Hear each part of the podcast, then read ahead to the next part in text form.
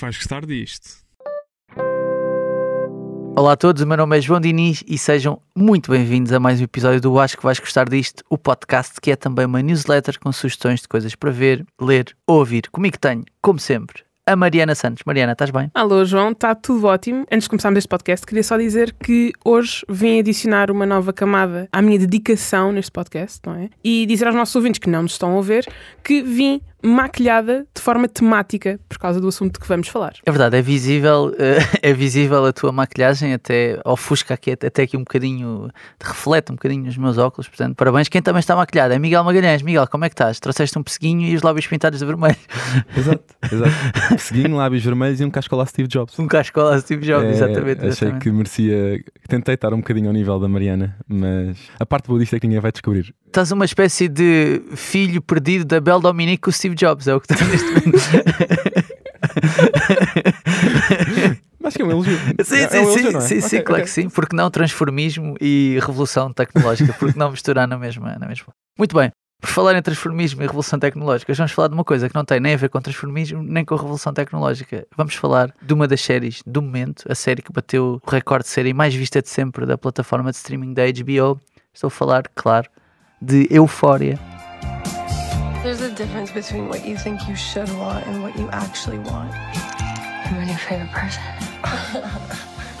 Mariana, eu acho que esta série basicamente foi feita à tua medida. Não tenho a certeza, mas tenho quase a certeza que foi feita à tua medida. Conta-me um bocadinho desta história, para quem ainda não sabe. Ora bem, eu tenho algumas dúvidas sobre se foi feita à minha medida, mas é de facto uma série que eu gosto muito. Se tivesse de resumir Euphoria, diria que basicamente é é um teen drama, é uma série que é feita sobre e para adolescentes, e a personagem principal é Rue, que é interpretada pela Zendaya, e que é um miúdo de 17 anos que sofre de adição a comprimidos e que recentemente sofreu de uma overdose e foi para a rehab, a reabilitação. Na primeira temporada de Euphoria, assistimos ao regresso da Rue, à tentativa de não voltar a consumir, sendo que ela não é a única adolescente que está ali a sofrer no meio onde ela vive, na cidade e na escola onde ela anda. Há muitos outros adolescentes que nos são apresentados e que lidam com todo o tipo de problemas que um adolescente pode ter. Dramas familiares, amizades, traições, bullying, inseguranças, descoberta de sexualidade. No fundo, entramos numa espécie de skins da geração Z. Skins da geração Z. Miguel, achas que é justo dizer isto? Que é o skins da geração Z? Ou são os morangos com açúcar misturado com os transpotting? Às tantas. às tantas. Não sei se isso não é mais um elogio para os brancos com açúcar do que uma crítica. se calhar estou a puxar demasiado os morangos com açúcar para cima, desculpa. Sim, talvez, talvez. A série, para quem não sabe, até é baseada numa, numa série israelita de 2012. E tem havido várias séries até nesse género. Falámos há, há uns meses do White Lotus, que também já era baseado numa série israelita. E a série foi criada por eh, um senhor que se chama Sam Levinson, que não tem assim nenhum. Antes deste projeto não tinha assim nenhum trabalho que conhecêssemos muito bem. Foi assim. É mais o pai dele, o pai dele é que era bastante conhecido, né? que é o Barry Levinson. Yeah, o pai dele é mais conhecido. Se calhar ele agora ficou mais conhecido até depois. Obviamente depois de ter feito Euphoria, também fez depois aquele filme para a Netflix que era o Malcolm and Marie. Sim. Já agora, desculpa lá só, Barry Levinson, podem não conhecer o nome, mas fez filmes como Good Morning Vietnam e o Rain Man, que é um filme, acho que mais ou menos bastante conhecido com o Tom Cruise e com o Dustin Hoffman. E é um dos realizadores históricos de Hollywood. E foi já agora, vou puxando aqui a brasa à sardinha, porque foi uma coisa que falámos nos episódios anteriores, foi quem fez o Dope Sick, que é aquela série que está no, Sim. no Disney Plus sobre Já falaste muito adição. bem. Já falei muito bem e continuo a falar bem porque a série é boa. Também fala sobre a edição, na verdade, de Oxycodone. Mas sim, Miguel, desculpa, continua. Sim, portanto, estás a dizer que é aquele típico filho que está a ir atrás das pisadas do pai e a tentar um dia eh, poder chegar ao seu nível, mas Euphoria foi de facto o projeto que o catapultou para a fama e para não ser só o filho do, do Barry, Do Barry Levinson. Levinson, sim. A série originalmente estreou em junho de 2019. Vais falar de isto no outro dia com a Mariana, em que eu achava que a série já era da pandemia, porque isto já parece que passou imenso tempo, mas a série ainda é antes da pandemia. É pré-pandemia, sim. é pré-pandemia, portanto eu não tinha essa noção. Eu achava que a primeira temporada tinha estreado há menos tempo. Portanto, houve essa primeira temporada em junho de 2019, depois houve dois especiais no Natal de 2020 e agora esta semana o primeiro episódio da segunda temporada estreou no mundo inteiro e bateu esses recordes, como tu disseste. A série tem uma particularidade muito gira, que é, dentro daqueles temas que a Mariana falou, a série tem muito cunho pessoal, porque o tema das drogas e o tema da depressão é algo que o Sam Levinson ele próprio teve e ainda- Já admitiu que passou já por, admitiu que por isso. Por isso e portanto várias, de- várias daquelas narrativas que encontramos na série pode ser muitas histórias que ele próprio partilhou, se calhar não vivendo num subúrbio americano, mas que de uma forma ou de outra. Sim, também- provavelmente ele estava a viver melhor do que a Boo Exatamente. e a Jules e essa malta toda Exatamente. que faz parte da série. Exatamente. E depois também há uma parte gira que eu achei na, na série e e que acho que ajuda a explicar um bocadinho a empatia que algumas pessoas podem criar com a história ou a boa performance que alguns dos atores têm, que é ele na construção da história. A história é baseada numa série israelita, mas a série israelita passa-se nos anos 90 e ele tentou trazer essa dinâmica teenager para 2019. E ele na construção da história fez questão de, antes de começar a construí-la, de falar com as atrizes que já tinham, já faziam parte do elenco para poder ao máximo tentar adaptar as histórias dessas atrizes às personagens que iam pr- protagonizar, especialmente quando se tratavam de personagens que não tinham propriamente uma representatividade, nomeadamente o caso da Jules, que é uma personagem transgênero, e o caso da Cat, que era uma personagem plus size, e como é que uma adolescente plus size lida com o dia a dia de hormonas e de relacionamentos e de a relação com as próprias amizades. E eu acho que isso também ajudou bastante a que, a que a série fosse um sucesso. Eu acho que isso faz toda a diferença, até porque nós já falámos aqui de outros teen dramas, de outras séries de teen dramas, nomeadamente, por exemplo, Elite. Não falámos aqui ainda, mas entre nós já falámos, por exemplo, de Riverdale, e isto é uma. Já falámos de Gossip Girl? Já falámos de? Gossip Girl e na verdade isto é uma série que tem muito mais camadas para além daquelas só de um teen drama onde A namora com B e depois C sofre bullying. Eu sinto que isto é uma série muito mais sombria, mais dura de ver. E não sei necessariamente se retrata o que é ser adolescente, ou seja, não retrata a adolescência de todos nós. Pelo menos eu vejo aquilo, reconheço que pode ser a realidade de algumas pessoas. Às tantas, a ideia que dá é que aquela escola secundária é uma espécie de barril de pólvora em que está tudo. Pegaram Tudo em o que todas. Sabes que o que eu sinto é que pegaram em todas as pessoas que estavam no Tumblr em 2011 e quem estava no Tumblr em 2011 percebe a minha referência e meteram numa escola e foi tipo, lidem com os vossos E problemas. também utilizaram aquelas quotes que têm um fundo de giro do mar. Yeah, é? completamente, claro que sim. Posso só dizer uma coisa? Porque a série, eh, pronto, eu sou, eu sou mais velho que vocês, para quem ainda não, para quem ainda não percebeu que ouve este podcast, eu sou mais velho que vocês, quase 10 O anos. quê? Sim. E a verdade é esta, que é, eu sinto que a série, apesar de ser de 2019 e 2021, é antiga. Quando digo é antiga, a série não é perfeitinha e tipo, quando estás a falar dos teen dramas, tipo o Elite ou o Gossip Girl, é tudo bonito, é tudo lustroso, é tudo limpinho. Aquela série é tudo menos limpinha, até a forma como é filmada e as câmeras que são utilizadas é tudo menos limpinha. E depois, a banda sonora, que é uma das partes que eu, que eu acho mais interessantes na série, também nos remete para coisas de anos 90, pá, também é agora a altura revivalista dos anos 90 é agora. Honestamente não achei que seriam adolescentes a querer eh, fazer o revival dos anos 90, normalmente é malta mais da minha idade que ouvia aquelas músicas na altura que está a fazer, mas por exemplo, no primeiro episódio da segunda temporada, o facto da- do genérico da série, ou pelo menos do nome da série, abrir com uma música do Tupac e na festa, numa festa que está que a acontecer na série, que é uma festa de passagem de ano, estar a passar uma música do Notorious B.I.G., tipo, isso a mim, se quiseres, olha, eu que não sou adolescente, como estava a dizer que a série era feita para adolescentes, pá, aquilo a mim está-me a puxar para ali, estás a ver? Porque pá, de repente estou a ouvir coisas e estou estou num ambiente que podia ser aquele onde eu estava. Eu acho que isso não é inocente. Acho que por alguma razão estamos a ouvir Notorious B.I.G. e não estamos a ouvir Drake. Acho que a razão também é esta, se quiseres, porque acho que honestamente, se calhar neste caso do hip hop, era mais rough, era mais duro na altura, nos anos 90, do que agora. Agora parece tudo mais limpo, parece tudo mais Drake, estás a ver? Parece tudo mais Drake. Mas sabes que acho, que que acho que isso foi uma das razões até para a própria surpresa com a série, porque a série quando foi anunciada e, e foi falado que a Zendaya ia ser a protagonista, Zendaya é uma Disney Star, Disney Star, portanto, exatamente. eu acho que as pessoas estavam à espera de um teen drama mais tradicional e não de uma cena tão rough como tu Pesadona, disseste, sim, sim. até por vir com uma estrela Disney. e, Portanto, Mas eu acho não- que a própria Zendaya tem uma aura um bocadinho mais dark. mas que ganhou Mas será com a que, série. mas será que teria antes? Não tinha cena é, antes. será que Sempre teria achei que tinha assim um bocadinho. Sim, eu, Eu, acho sempre que ela achei. ganhou essa aura com a série minha. e depois com o Malcolm and Marie, porque eu acho que antes os papéis dela, entre as cenas da Disney, entre ela também fez o The Greatest Showman com o Uhum. Hugh Jackman e portanto não eram papéis propriamente assim muito duros. Eu acho que Mas ela não ficou conhecida como sendo uma das miúdas queridinhas da Disney.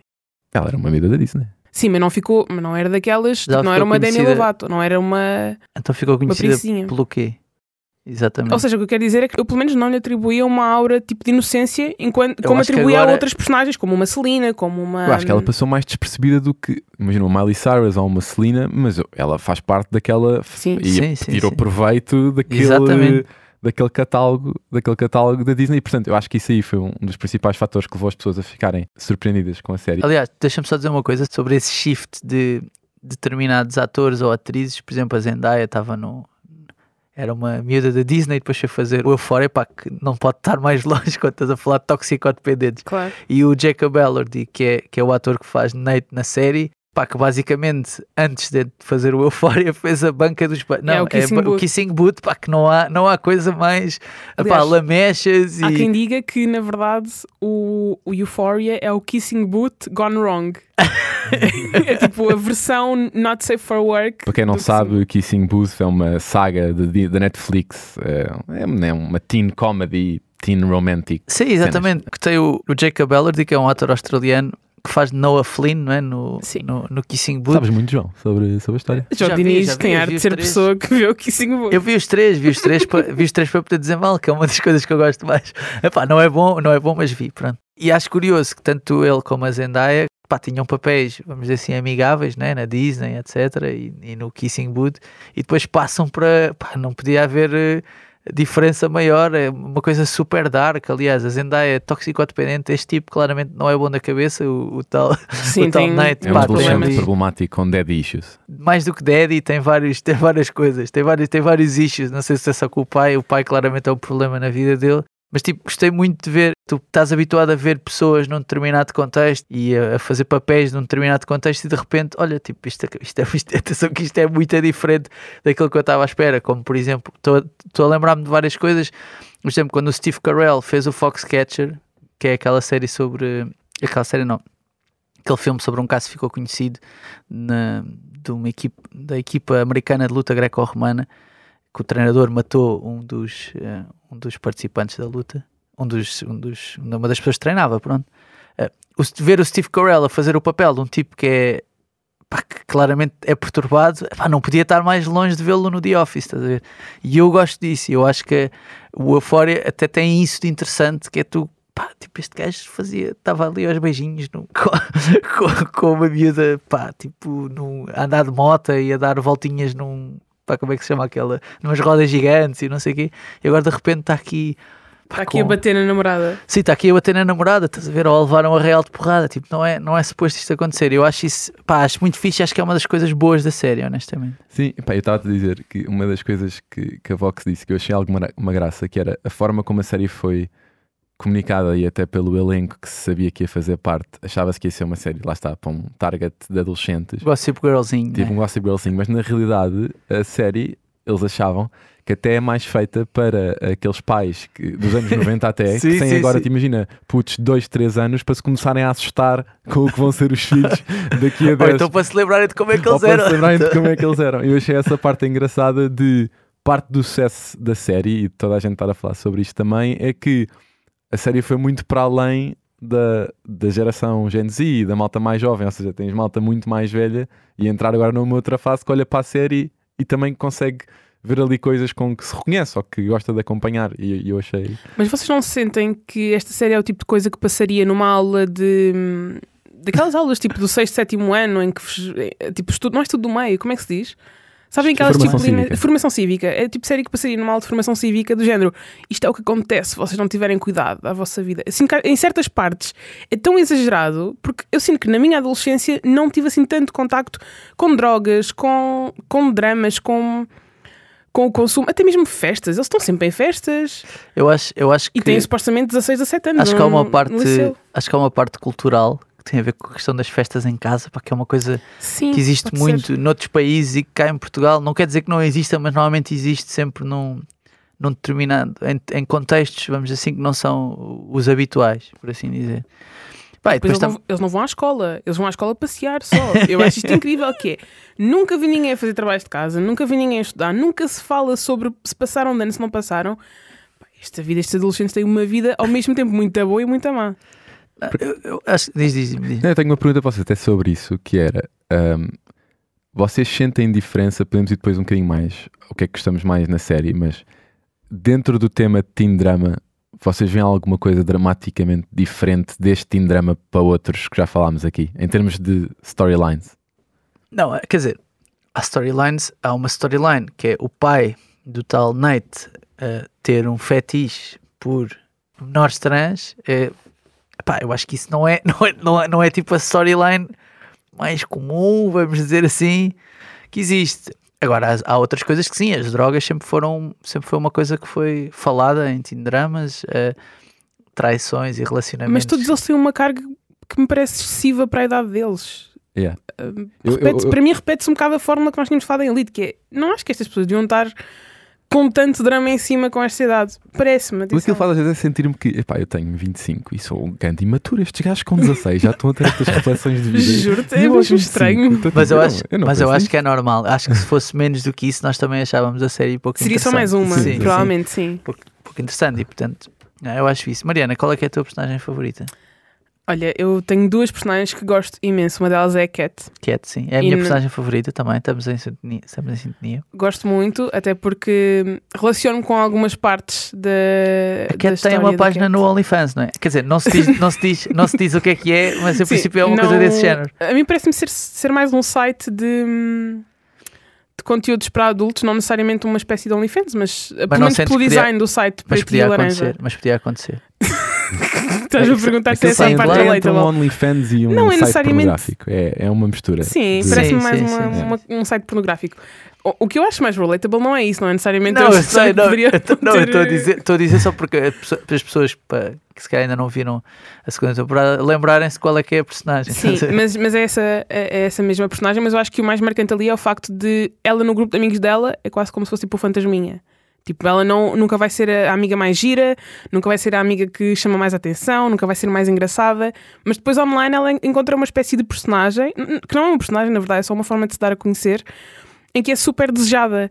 E, e eu acho, acho isso uma história muito bonita de se contar e acho que é mais relatable para mim em relação à minha experiência. E na verdade, na série, até se quiserem, até parece ser aquela que está mais bem resolvida, Sim. porque depois encontrou, encontrou um amor fofinho, não E é? que parece mais saber aquilo que quer. Exato. ah, e, e isso tudo é, é- faz, faz dela uma das minhas personagens favoritas. A outra é a Jules, que é exatamente uma rapariga transexual e que eu gosto particularmente, lá está a minha mente woke, mas eu gosto particularmente do facto de terem ido buscar uma, uma atriz, a Hunter She- Sheffer, estou a dizer bem, Miguel? Uhum, uhum. Sim, Chef. A Hunter Sheffer, que é ela própria uma atriz transexual e que passou pelas mesmas fases na altura em que a personagem dela está a falar que passou por essas fases.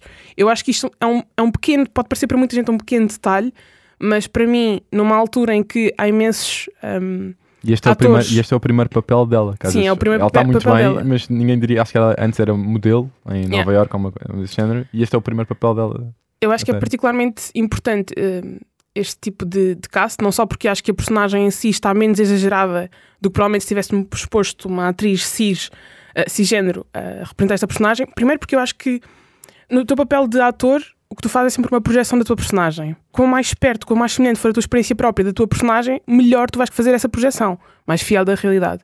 E portanto, ainda por cima, tendo em conta que muitos atores que fazem parte da comunidade LGBT e especificamente transexuais veem muito do seu trabalho ser limitado por causa de serem transexuais, eu acho que é ainda mais importante termos esta prioridade de ir buscar pessoas que vão dar o seu cunho próprio a esta personagem. Acho que isso é muito fixe. Mas achas que isso, ou seja, o, o que acontece na maior parte dos casos é que hoje em dia é menos, não é? Mas há, por exemplo, uma série que até ganhou, pelo menos o ator ganhou, ganhou Emmys, que é o Transparent. Sim. E nessa série o ator que faz a personagem, ele, ele, ele não é transexual, pronto, ele Sim. não- ele é, acho que é cis, por acaso não sei se é, se é homossexual ou não, mas acho que é cis. E, e o que acontece é que eh, parte do papel do ator também é muitas vezes eh, o desafio de tentar representar algo que não é exatamente aquilo que nós somos. E, e muitas vezes isso é até aquilo que acaba por fazer reconhecer, ou nós reconhecermos naquele ator, é quase, é quase como se o ator, como se a pessoa desaparecesse dentro daquela personagem. E Eu, eu acredito, e apesar de compreender o que tu estás a dizer, e faz-me sentido que é, é mais fácil eh, relacionar-me com esta personagem porque eu já passei por isto. Por isso é que há determinados atores que, quando estão a- em pesquisa, vamos dizer assim, para determinadas personagens, vão fazer determinadas coisas que essas personagens fariam e eles, e eles em princípio não. Se eu estou a fazer um polícia, vou vou tipo, vou dar-me com polícias, vou, vou aos bares que eles vão, vou falar com eles. ah, e, e eu sinto sempre quando temos esta conversa da, da representatividade, acho sempre que é importante, pelo menos para mim, distinguir entre aquilo que é o trabalho de ator, que é, um, que é uma coisa, e entre aquilo que é, e que é importante também ter representatividade, porque ambas as coisas para mim são importantes e acho que uma não, uma não deve invalidar a outra. E, e o que eu quero dizer com isto é, por exemplo, uma atriz transexual, se calhar não tem de estar limitada a fazer só Não- papéis não, trans. tem, não tem. Só Mas temos de perceber trans. que isto vem de um lugar de privilégio. Ou seja, podemos falar de privi- privilégio de heterossexuais, podemos falar de privilégio de cisgênero. Não são a mesma coisa, não estou a dizer que são a mesma coisa, até porque é muito mais comum hoje em dia, e felizmente, ver atores que são heterossexuais a fazer papéis de homossexuais ou vice-versa, e portanto, fixe ainda bem. Eu acho é, não, primeiro não deve ser limitado, obviamente, não acho que agora vamos dizer que os transexuais só podem fazer papéis de transexuais. Acho sim é que temos de perceber como é que isso os limita, porque não é como se agora de repente os atores cisgênero, coitadinhos, não vão poder fazer este papel de transexual, coitadinhos, eles vão ficar sem trabalho. Não acho que é essa a questão. Acho que é uma questão de prioridades. Claro que se hum, isso não invalida que não possas ter casos onde atores que são cisgênero façam bem de transexuais ou vice-versa. Podes ter atores transexuais Claro.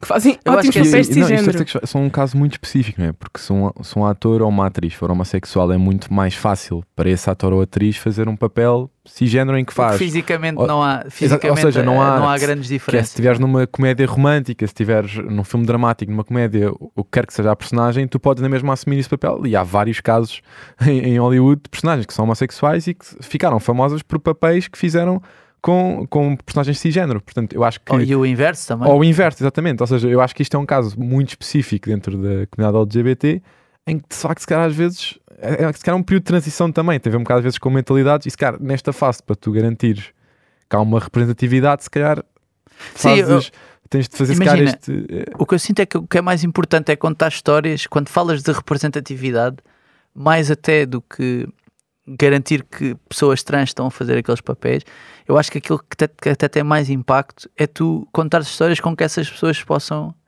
identificar. Óbvio que ambas as coisas são importantes, mas eh, eu acho que, imagina, quando tens uma pessoa trans a fazer um papel, aquilo é importante para aquela pessoa, é, é muito importante para aquela pessoa trans e é importante para uma determinada comunidade que entende, pá, ok, aquilo é um achievement, eh, aquela pessoa chegou ali.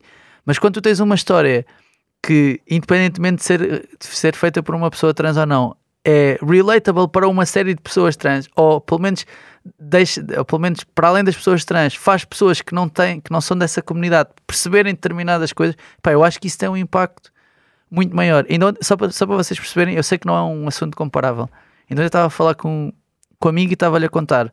Eu quando vi o Million Dollar Baby, eu não sei se vocês já viram o Million Dollar Baby, que é um filme do Clint Eastwood, aquilo ensinou-me tanto sobre a eutanásia, percebem? O impacto que aquilo teve em mim, olhando para a eutanásia, e peço desculpa para quem ainda não viu o filme, que já se calhar já estou a estragar porque estão à espera de um Rocky em versão feminina e depois vão levar com meia hora, meia hora no fim de uma coisa super dura. Aquilo ensinou-me tanto, eu, aquilo ensinou-me tanto sobre a eutanásia que pá, para mim foi mais importante aquilo do que se calhar outra coisa qualquer. Eu acho que as histórias têm esse poder, independentemente de quem é que a está a representar. Eu acho que mais do que a questão da representatividade que eu considero super importante. Atenção, eu não estou a, não estou a, a desmerecer nada disso, mas acho que a discussão tem de estar. Mas estamos a contar histórias para que estas pessoas possam relacionar. Estamos a fazer um Black Panther, Sim, tipo, e- entre aspas, e- para pessoas trans, estás a perceber? Tipo, é que tem de ser isso. Isso é, o- isso é o que isso tem também, poder. e isso também é um sinal da, da maior representatividade que um certo grupo de pessoas vai conseguindo ganhar dentro de Hollywood. Claro, Ou seja, claro, durante claro. imenso tempo a comunidade afro-americana queria ter mais direitos em, em,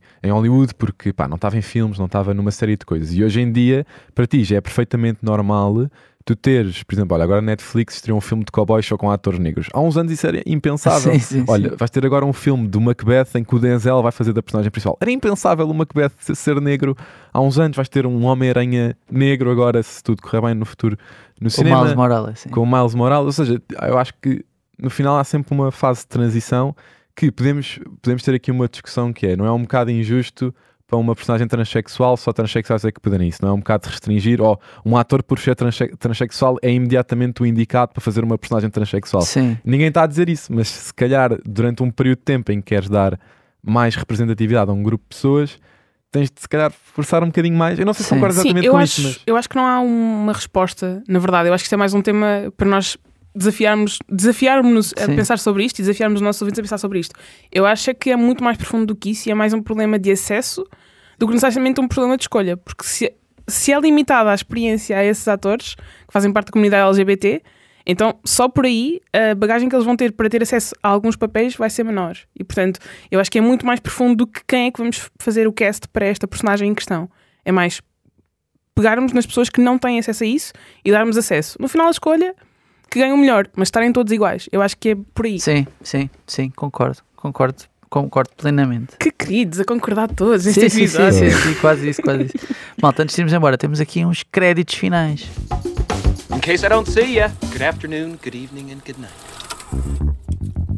Créditos finais, para quem não sabe, é uma das rubricas que temos na newsletter do Acho que vais gostar disto, que podem e devem subscrever já agora. Mariana, o que é que queres eh, sugerir agora para a final? Eu quero sugerir e passei a semana toda a sugerir. Aliás, quem segue o Instagram do Acho que vais gostar disto viu que eu partilhei, inclusive, memes sobre este assunto e esforcei-me para não partilhar todos os dias alguma sugestão ligada ao novo álbum do The Weeknd, da ONFM, que para mim é uma obra de arte lindíssima. Eu sei que vocês já ouviram e que não acham assim tão Calma. bom. Mas Estou é só a pedir para teres calma, é só isso. Não, não, é mesmo bonito. Só para vos dar um bocadinho de briefing. Aquilo é um álbum conceptual, portanto não se ponham a dizer eu fui ouvir música A e B e não gostei assim tanto. Aquilo é um álbum para ser ouvido do início ao fim. Tem narrações incríveis do Jim Carrey, porque basicamente o conceito do álbum é como se estivéssemos a ouvir hum, música, uma rádio nos anos 80, por assim dizer.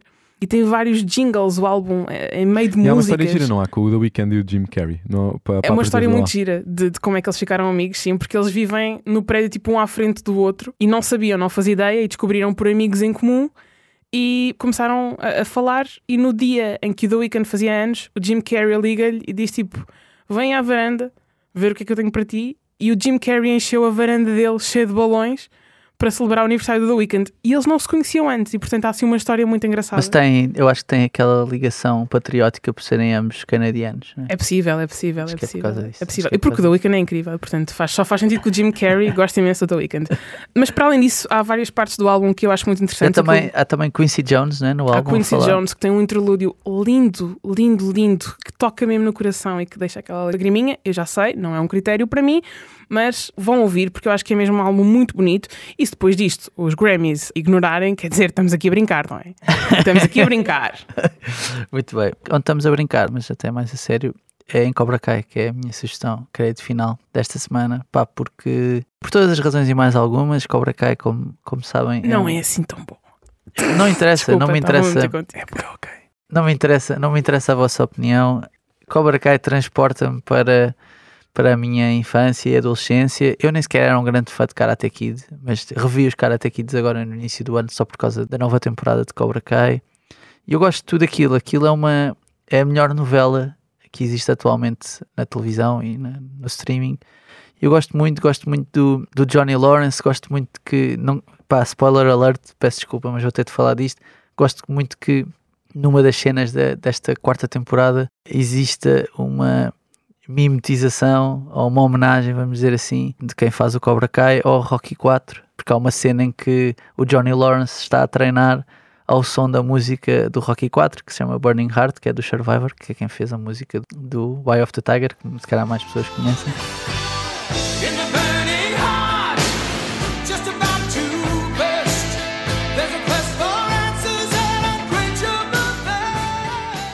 E de ver aquilo, ver o gajo a treinar eh, ao som de música do rock, aquilo foi uma explosão de nostalgia na minha cabeça que eu às tantas não estava a aguentar tudo aquilo, quase estava quase a chorar de emoção.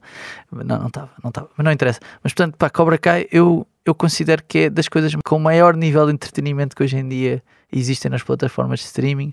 É uma espécie de, se calhar, até de laço com pontapés, se quiserem. E, e- Calma. Aí, ó João. Sim, é Ted verdade, é Lasso verdade. Não, porque o Ted, falar ao coração do Miguel. porque o Ted Lasso É que Ted Lasso só tem pontapés na bola. Estás a perceber? Enfim, enfim. E pronto, e portanto a minha recomendação é essa, pá, vejam, vejam Cobra Kai. Também é um teen drama, na verdade, mas se calhar um bocadinho menos puxado do que, do que Euphoria. Miguel, Eu não tenho propriamente uma recomendação, mas queria trazer um tema ao quórum, que era a cerimónias de prémios. Aí este, está. hum, Este domingo foram os Globos de Ouro. os da. SIC? Os da SIC não, os da SIC não. Foi, foram os Globos de Ouro americanos, que tiveram uma edição muito eh, particular, que foi... Não foi transmitida na televisão, nem teve ninguém de Hollywood importante. Foi a história que eu cobri esta semana na newsletter do Acho que vais gostar disto, porque os Globos de Ouro são organizados pela Hollywood Foreign Press, que é basicamente a organização de jornalistas estrangeiros. Uma das críticas que é feita até é que há uma importância demasiado grande a esses prémios que são escolhidos tipo por 120 pessoas, pá, uma coisa assim. Só é Porque muito se pou- é muito compararmos, por exemplo, com os Oscars, que são escolhidos por mais de 3 mil pessoas, aqueles são escolhidos por uma centena. 120 pessoas, é é? É- não sei se são 120, mas são pou- é pouca gente. Sim, eu acho que mais do que mais ao longo dos anos, e os prémios foram. A primeira edição dos prémios foi em 1945. Os prémios foram ganhando fama, não propriamente. Claro que as pessoas dão importância ao Globo de Ouro, mas eram aquela cerimónia de prémios, até por ser dos poucos que juntam em simultâneo eh, toda a indústria do cinema e a indústria de televisão, em que os atores ficavam um bocadinho mais descontraídos. Ou seja, há imensas histórias ao longo da- das edições de atores um bocadinho mais bebidos e mesmo na cerimónia da seleção de prémios. Há os clássicos eh, discursos Malta com os copos em cerimónias de Quem prémios. diria? Como, como é que isso aconteceu? Não, mas imagina, nos Oscars tens ali uma formalidade maior, ninguém vai estar. A formalidade de quê? Ainda no assim- evento. Sim, sim, Ainda sim. assim há mais quedas Não, nos não, mas o Oscars. problema- mas há nos- mais nos quedas Globos e de Ouro, nos eles mesmo, Oscars. na própria cerimónia, até como estão distribuídos em mesas e tudo, Pois, nos Globos de Ouro há jantar logo, antes. começam logo a embarcar. Nos Oscars acho que o que é mais épico são as festas a seguir. é? Exatamente. As conhecidas E, festas pá, a e seguir. Globos de Ouro também é conhecido por ter aqueles incríveis discursos de Ricky Gervais a avacalhar com, a audiência toda. Mas pronto, este, depois Mas de uma hoje série- foi nada. Hoje foi mandar um ano- PDF com Este ano, foi, não, este ano foi mesmo muito triste. Foi, eh, foi uma salita com pessoas da Hollywood Foreign Press a irem indicando quem é que ganhava os prémios, só pessoas dessa organização, e os resultados iam sendo publicados em direto em posts nas redes sociais. Portanto, era todo um entusiasmo muito grande. Quem é que podemos destacar que ganhou? Ganhou Power of the Dog como melhor filme dramático. West Side Story ganhou como melhor filme de comédia. Succession foi a melhor série dramática. Claro, óbvio, Quem diria? Hex foi a melhor série de, de comédia. Pessoalmente foi muito bom ver Andrew Garfield ganhar o seu primeiro Globo de Ouro. Acho que era merecido, mais do que qualquer outra pessoa. E João, tu acertaste numa, numa previsão que tinhas feito há poucas semanas. Acertei, eu sou uma espécie de Zandinga dos prémios, para quem não sabe É o quem João é que atribui os prémios. É. Sim, googlem, googlem Zandinga. Não, porque eu tinha previsto no nosso episódio de Melhores do Ano com o Guilherme Fonseca e o Pedro Silva do, do podcast Private Joke, tinha previsto que Cody Smith McPhee, que faz uma das personagens do filme The Power of the Dog, era um sério candidato a ganhar o Oscar de melhor ator secundário. Ainda não ganhou o Oscar de melhor ator secundário, mas ganhou o Globo de Ouro de melhor ator secundário. Portanto, um abraço para o Cody. É um bom caminho, é um bom caminho. É um bom caminho, é um bom, é um bom talho. Outra coisa também que me faz tornar um zandinga é, é achar que Michael Keaton, da série Dope Sick, que falámos ainda há pouco, estava incrivelmente bem e não fui só eu a achar, porque aparentemente os membros da imprensa estrangeira de Hollywood também acharam e também lhe deram o Oscar de melhor ator em, em minisséries. E portanto, sim, sou uma espécie de zandinga. sim. Pronto, houve, houve mais pessoas. a- Eu acabei de ir procurar Zandinga no Google. a- O que é que é o Zandinga? Pá, porque eu percebo, é uma espécie de bruxo ligado ao futebol. Sim, Sim, Ah, sim, sim. sim. faz previsões. sim. apareceu no mundo do futebol nos anos 80 ao serviço do Futebol Clube do Porto. Exato, zandinga. É muito conhecido. O Benfica e o Porto costumam contratar bruxos para ver se, se aquilo dá sorte. Pá, Mas mas, acho Mariana- que se o João deixar crescer o cabelo, está lá. Mariana, eh, os Globos de Ouro também tiveram uma importância para ti e para a comunidade Sim. LGBT. Sim, exatamente. Voltando a pegar no tema que falámos há bocadinho, eu fiquei muito feliz por saber que a MJ Rodriguez ganhou o Globo de Ouro para melhor atriz de drama com Pose e acho que é super bem atribuída. Ela estava incrível, eu já falei de Pose aqui antes. Que tu gostaste muito. Gostei muito da série, achei que ela estava muito bem. Novamente, ela está a representar uma personagem que tem algumas semelhanças com a experiência dela e foi a primeira atriz, na verdade, transgênero, a receber o Globo de Ouro. E acho que isto, parecendo que é uma coisa muito pequenina, mas para a própria comunidade LGBT tem um peso enorme e abre muitas portas. Mas pronto, foi, foi uma cerimónia de prémios que, apesar de ficarmos contentes, acabou por ficar. Acho que deixou mais a questão de, até por ter sido um downgrade gigante face ao que estávamos habituados, de então qual é que é o futuro das cerimónias de prémios? Será que isto tem de continuar a durar 3 horas? Até porque, não sei se sabiam, a edição dos Globos de Ouro antes da pandemia, a última que tinha sido realizada fisicamente, tinha tido à volta de 19 milhões de pessoas. E eles o ano passado tinham voltado a fazer uma edição com algumas restrições, mas com o formato normal e tinha passado para 6, uma coisa desse género. É, um- é um- uma diminuição gigante Sim. e acho que vai haver aí agora uma fase, vão acontecer os Oscars e as coisas vão continuar um bocadinho normais, mas acho que é muito provável que para o ano começamos a ter se calhar algumas destas cerimónias a ter formatos um bocadinho diferentes para ver se conseguem atrair mais malta. Falar em Oscars, lançaste uma, uma pergunta no Twitter do, do Acho que vais gostar disto sobre que- quem é que as pessoas, quem é que nos segue, gostava que, que apresentasse os Oscars deste ano, porque aparentemente vai ter um apresentador, o ano passado não, não teve. Uh, Mariana, vou começar por ti. Quem é que tu gostavas que apresentasse os Oscars? Olha, na verdade, esta resposta é muito The fácil Weeknd? para mim. The Weeknd não tenho, não tenho muita curiosidade de ver, porque eu tenho noção que ele não é uma pessoa assim muito social, tirando quando faz lives no Instagram às 5 da manhã. O Angus Cloud, que é a Uh, o personagem Angus que faz Cloud, de Fez. uh, por mim podia só ficar gêmeo- parado, podia só ficar lá parado no palco. gêmeo do o irmão gêmeo, o partido do Mac do Miller. Mac. Miller, exatamente. Mas não, não. A minha aposta vai para a Amy Powler. Que faz uma das minhas personagens favoritas de sempre do mundo das séries e de filmes, que é a Leslie Knope, em Parks and Recreation, que é uma das minhas sitcoms favoritas Já apresentou várias vezes os Globos de Ouro. E que já apresentou e acho que, que fez bastante. fez boa figura e, portanto, não, não me faria impressão vê-la outra vez. Ok, e E tu? Miguel? Queres, queres que eu diga primeiro? Eu queria primeiro dizer as, du- as minhas duas respostas favoritas no Twitter foram José Figueiras. José Figueiras Para, seria para épico, provar, sim. para Que provar que não tinha eu. tido nada a ver com 11 de setembro. Sim. Ah, portanto, foi provavelmente a minha resposta favorita. E a segunda era Bruno Carvalho, que acho que agora com o reconhecimento que está a ter no Big Brother Pois. podia dar um bom Mas apresentador. também o cachê agora dele vai aumentar. Mas a melhor eh, aposta que eu vi no mundo da internet, e não sei se vocês estão preparados, era escolher os três Homens-Aranha, agora do último filme, ou seja, pôr Tom Holland, Andrew Garfield e Tobey Maguire, os três a apresentar os Oscars, iam rodando entre categorias, faziam o que quisessem, e era garantido Falavam sempre em uníssono ou não? Quisessem. Tinham, tinham, Completavam tinham as frases uns dos tinham outros. Spider Sentences em simultâneo, podiam fazer ali uma espécie qualquer de efeitos especiais para eles andarem com teias pelo, pela plateia toda. Não me interessa. Era garantido que os Oscars tinham tipo 100 milhões de pessoas a ver. Garantido. Até porque o Homem-Aranha, como sabem, está a ser o filme mais rentável dos últimos anos. Já se tornou, acho eu, esta semana, o oitavo ou o sétimo, o sétimo filme mais rentável de sempre. Portanto, só para terem uma Assim, eu tenho duas. Tenho, há dois caminhos possíveis, vamos dizer assim. Há um caminho mais woke e há um caminho mais nostálgico. Se quiséssemos ir por um caminho nostálgico, eu honestamente colocaria a dupla Steve Martin e Martin Short a apresentar os Oscars. Ok. Steve Martin já apresentou os Oscars, não sei quantos anos, mas já apresentou. E eu acho que isso seria giro. E Por até assim porque voltaram a estar bastante na baila agora com a série. Voltaram a estar na berra com a série, não estão, não Only sim, não estão nomeados para, não vão estar nomeados para nenhum filme, etc. Acho que podia ser uma coisa boa. Se quisermos entrar num lado mais woke, eu acho que há comediantes negros que, pá, que podiam fazer um bom papel. O Chris Rock já apresentou os Oscars, a Tiffany Haddish. Só é o chapéu é que não podia ir. o chapéu, é assim, eu acho que o cha- eu não sei se o chapéu seria a pessoa ideal para Adorei apresentar os da Oscars. Mariana. cara da Não Mariana sei, mas o, o Chris Rock, a Tiffany Haddish, ah, acho, acho que podiam ser boas Tentar opções. dar uma oportunidade ao Kevin Hart outra vez? O Kevin Hart, por exemplo, sim, coitado, que- mas não é, não é, ele não é o meu comediante favorito, portanto eu nunca, Mas acho que nunca era alguém escolheria. que faria bem os Oscars. Faria bem, faria. Não, ele, ele nasceu para fazer aquilo, se quer, pode não ter nascido para fazer stand-up, para fazer aquilo. Mas a Netflix está farta de fazer coisas com ele. não, eu estou- eu estou a brincar. O Kevin Hart, eu só não gosto muito do texto dele, não acho que seja super inventivo. Portanto, ele é uma personagem. Kevin Hart cal- calado para ti está ótimo. Não, não, não. O Kevin Hart a falar também para mim está ótimo. Ele, ele, ele é só engraçado per si. O que eu acho que acabava com Hollywood é se Joe Rogan fosse apresentar os Oscars. Sim.